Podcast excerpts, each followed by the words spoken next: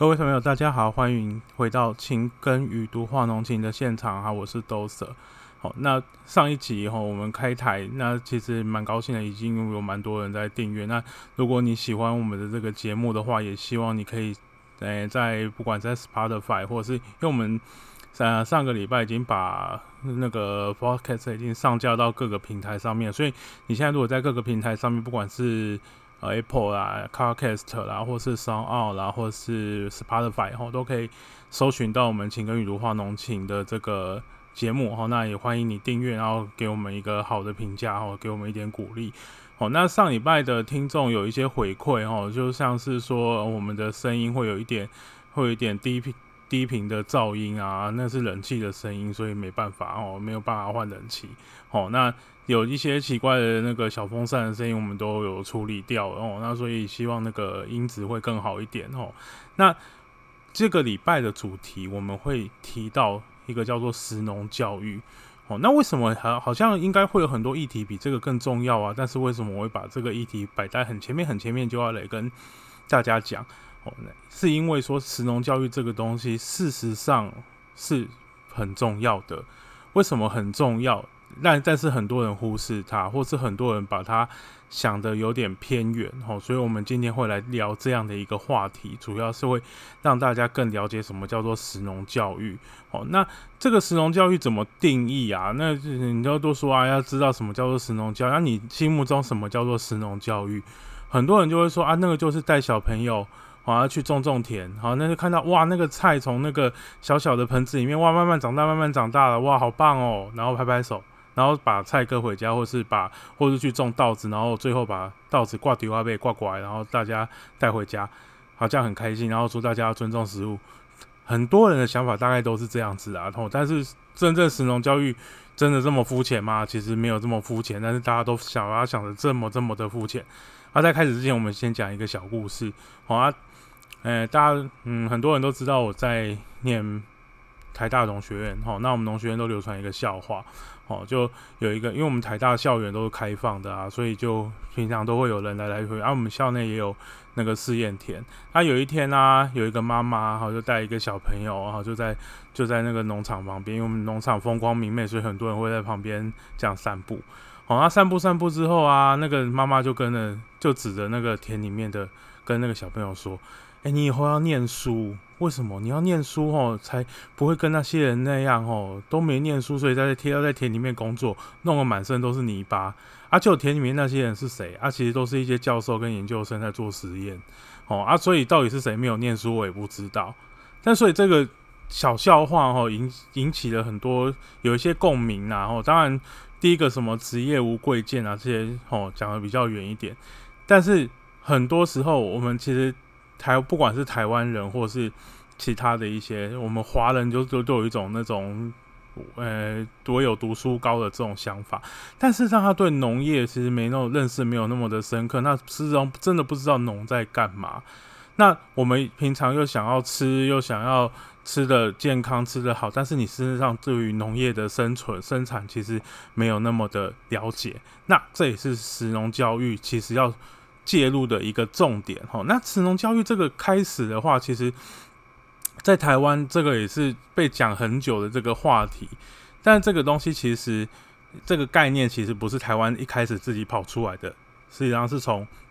日本这边来的哦啊，日本之前就其实他们很早很早之前就有呃要教导我们他们自己的小小朋友或者他们自己的国民哦，要会吃自己家的食物。好啊，所以他们在日本来讲，他通常这个叫做食育，哈啊，就啊，在台湾之后又把农这个事情放进去，所以变成食农教育哦啊，两两者之间有一些些不同啦，哈。那日本的食育其实比较偏偏重于说食物的这个教学，但是其实他们的呃一开始的。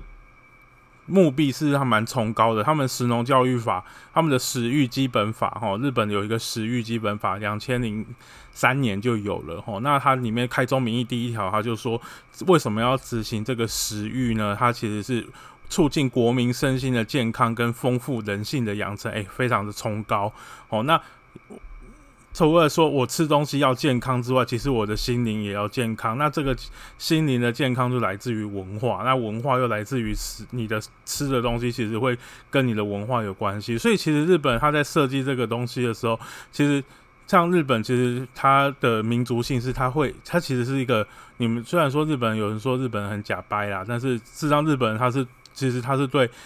大地万物都充满着感谢之情，这个。是一个文化上根本的差异哦，他们会感谢，就是万物都有神明，就是他们从以前到现在的这个文化，所以他会说，哦，我们会吃东西是感谢于。自然的恩惠跟农人的生的辛苦，所以他们才有的吃哦。那即便到了现在工业社会，他们也没有放弃这样的想法，所以他们对于农业或是一些相关的职人会变得比较尊重哦。那台湾虽然或是华人社会，虽然说是农工商是农工商哦，农放在第二位，但事实上啊，大家都还是想要读书去当大官哦，没有人要去做农哦。那所以在实农教育这个部分，就会觉得好像。到底有没有帮助到农民这一点，事实上是很值得话值得话题的，哦，值得来讲这个话题。那在现在在台湾，很多在推实农教育的人，还有一些人也知道说，现在台湾有一个法律正，他现在还躺在立法院还没有动，因为没有上一个上一届的委员有想要动了，但是呃，都就是选选完了就没了哈，然后就没了，就大概又要重新开始。这个食农教育法里面，其实它的内容比也比较贴近，说啊，要也要参照这样食食育基本法的这个精神，然后让要让大家去了解说，到底什么样是一个好的一个食对对对待食物，都是对待农业这样的一个态度哈。那那另外一个想法是说，他们也像日本那样，希望把食农教育这件事情纳入到学校的教育里面，但是。台湾的状况跟日本不一样，为什么？日本人他们很早之前，他们其实这些东西食欲基本法不，他们不是因为食欲基本法出来之后，他们的人、他们的学生、老师，他们才开始去尊重所谓的和和食的文化。好日，然后日本的饮食的文化，他们不是那个时候有的那个基本法出来之后，他们才开始。注重的，他们是本来就很注重，然后有了这个基本法之后，让他们做这件事情变得是全国性的运动更有效率。而台湾反过来啊，台湾现在很多人哦，呃，不要说小朋友，很多大人自己吃什么东西哦都不知道。以前我们说那个呃写暑假作业的时候，都会说什么啊，西瓜长在树上，哦啊，我我去爬暑我暑假去爬了一个西瓜树，好高啊，还爬了还摘了好几个西瓜下来，这种。看起来很荒谬的笑话，事实上就是我们神农教育的一个误点。好，那很多的大人其实他对吃，他对也没他会懂得吃，但是他不知道这个食物怎么来，他不知道说要怎么样去体会这个吃的文化。大家都想说我要吃很贵的东西，我要吃很好的东西。哦，那在台湾在跟啊华甚至华人世界跟这个呃有一些人很懂得吃，但是他如何把吃跟食物连接，就是。连接起来，事实上是一个很值得要去思考的事情。所以，不仅仅只有小朋友需要做食农教育，实际上我们会认为大人才是更需要做食农教育的人。那现在之前的一些倡议，或者说啊，那你就食农教育就让给小朋友当哈啊，就让小朋友去种种菜啊，然后摸摸土啊，然后亲近大自然啊，他就会尊重大自然。你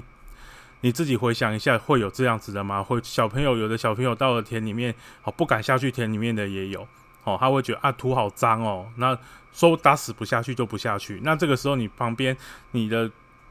家长也没有在旁边鼓励啊，也没有在旁边啊，就总反正就他就是，其实他就是一个呃夏令营，然后丢给只要丢给农夫老师或是丢给学校老师去去顾，然后反正他有杀时间，然后长。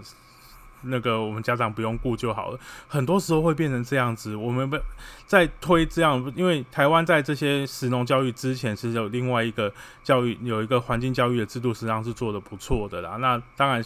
修这个实农教育法的时候，也有很多的内容是参照那个环境教育法这个部分，但是中中间还有一些冲突，就是。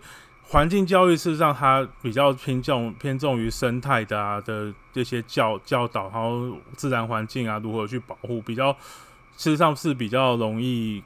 那个写教材。但是农这个东西，因为又涉及到我要去种植，很多学校我们之前在做这个相关的案子的时候，很多学校老师执行实农教育案子头就很大。为什么？因为他不会种。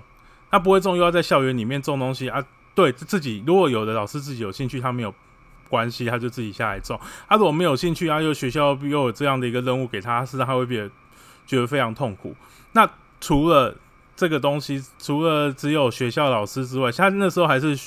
选择性的这样子选几个学校将来实施。如果以后是这个时钟教育法通过之后，全部的学校都要实施，都要玩的，那个很多老师根本他会把这个东西视为畏途，因为我们没有一个好的一个写教案的一个方式，好让这些老师，因为这因为现在少子化的关系，很多。老师事实上少子化并没有让老师变得比较轻松，是要让让老师变得比较累，因为师资的量其实还减少了，但是大家要教的东西并没有比较少哦，所以大家会做的很辛苦。那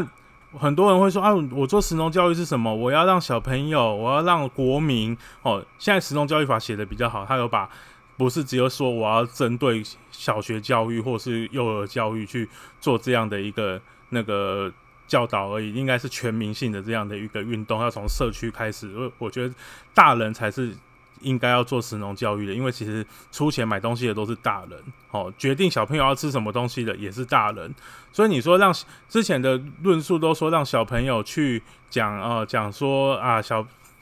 诶，我们去尊重食物之后，然后就会影响大人去买什么？事实上并不是这样子，哦，那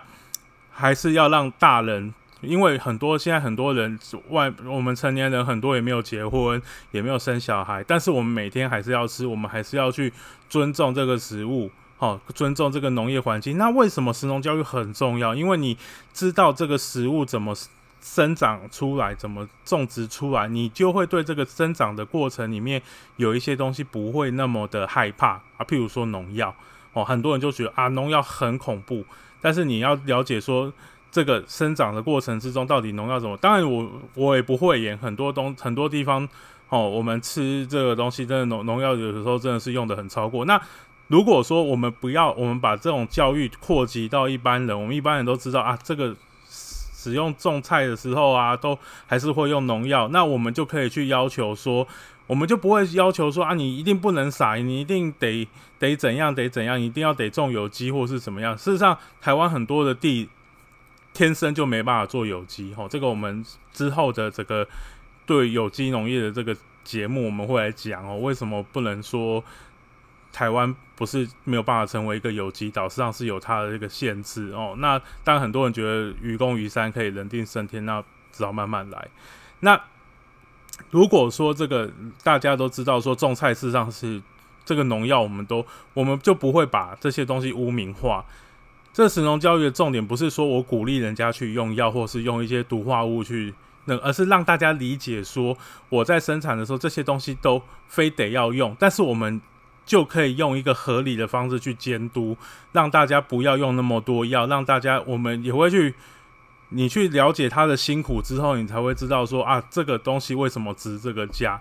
因为大家没有。了解生产的过程的时候，大家就会觉得说啊，反正这东西就跟工业生产的产品一样，越便宜越好。因为工厂生产的产品，它就关在工厂里面啊，怎么做怎么做，反正时间到了就做那么多出来。农业并不是这样啊，农业可能会受到天灾的影响，产量会有影响，品质会有影响。那农农人的辛苦，你要让这些我们的民众知道，他才会了解说，我为什么我买这个东西是这个价格？那为什么我要支持国产的东西？是让在食农，不管是日本的食育基本法，或是台湾的食农教育法，都规定了一个很重要的一个，他说要增加台湾的粮食自给率啊。当然，粮食自给率这个东西，也很多人说是假议题啦，吼，因为我们台湾的其实上是饮食习惯的问题，吼。那台湾因为都不吃，